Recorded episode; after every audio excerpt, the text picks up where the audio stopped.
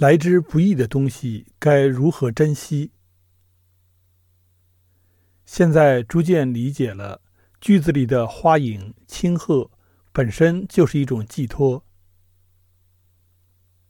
三伏天适宜晒书，罐里的书大部分是线装的，虽然放书的屋子里有抽湿机，但阳光好的时候还是要拿出来晒一晒。道藏纪要分了二十八星宿，师傅专门用一个柜子来装，要好几天才晒得完。屋顶、栏杆，总之要放在高一点的地方，因为怕书丢失，收书的时候一本本检查，还要按照编号放好，不能有一本遗漏。大部分的书缺一本就是残的，有些书页已经被虫咬了，有的太潮湿变了颜色。黄黄的，也有的封面上的纸条掉了，要重新用胶水粘上。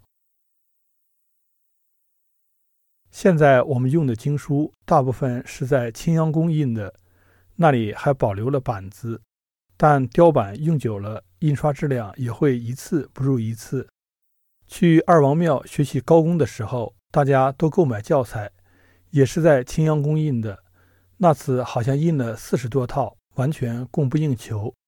我去晚了一点，人家说早就被抢光了。师傅那里有以前的经书，宣纸很薄，纸上还印了各种图案，有些实在太破旧，就要拿出来补，用相同颜色的宣纸一个字一个字的抄写，再贴上去。他有一套《高尚玉皇本行基经》，分上下册，破损的非常严重。后来托专门做经书的人修补，也让我扫描了原文做留存。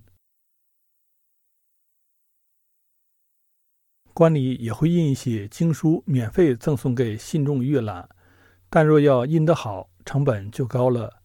例如，近来我们新印的一个小册子，里面收录了三封祖师打坐歌、文昌帝君阴骘文、关圣帝君绝世真经。太上老君说长清净经，吕祖百字碑一册的成本就接近十元，几千本下来是个不小的数目。平日里根本不能随意摆在外面，只有遇到确实发心要学习经典的香客，才会拿出来赠阅。如若不问，就不会随意给。去佛寺看的时候，见他们印了许多经书。游人可随意取阅，心里很羡慕。还做学生的时候，结识了一位师门的师傅，虽然从未见过面，但他赠了好几本经书给我，有《佛遗教经》《赵论》《药师本愿经》等，是在金陵刻经处印的，字很清晰。还有一位友人赠过我一本经折本的《观世音菩萨普门品》，是在深圳弘法寺印的，非常精美。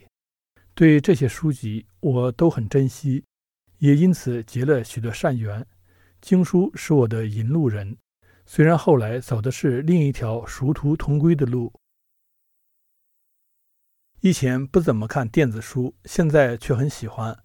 珍贵的书籍，以个人的财力是无法购买完全的，但现在大部分都有电子版，查阅资料很方便。有一回，一位道长来给我们讲课。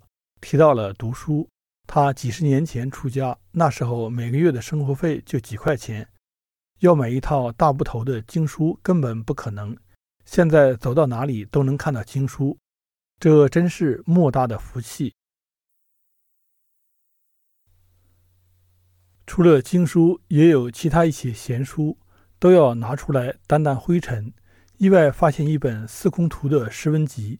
随手翻开后，看到一首《月下流丹造》，有句云：“既虽贤奇，道必体正。”虽然说的是做文章，但也是为人处事的道理。文末有诗云：“月下流丹造，潭边树雨衣。异乡人不觉，残衣鹤纷飞。朝会除元盛，蓬缨旧履稀。”遥酣真迹在，妖媚感扬威。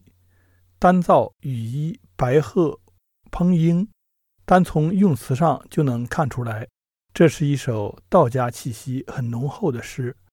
晚唐的诗都有一种近似的气质，像漫天的冷清花雨，落了人满身那样的幽静，那样有仙气。寂寞本身都是美的。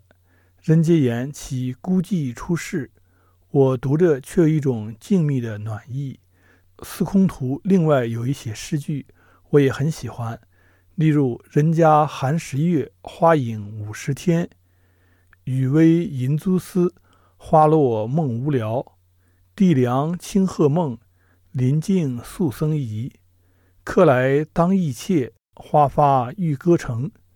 故国春归未有涯。”小兰高堪别人家，五更惆怅回孤镇，犹自残灯照落花等等，令人想起孟浩然、贾浪仙、陆天随、姜夔有江湖气。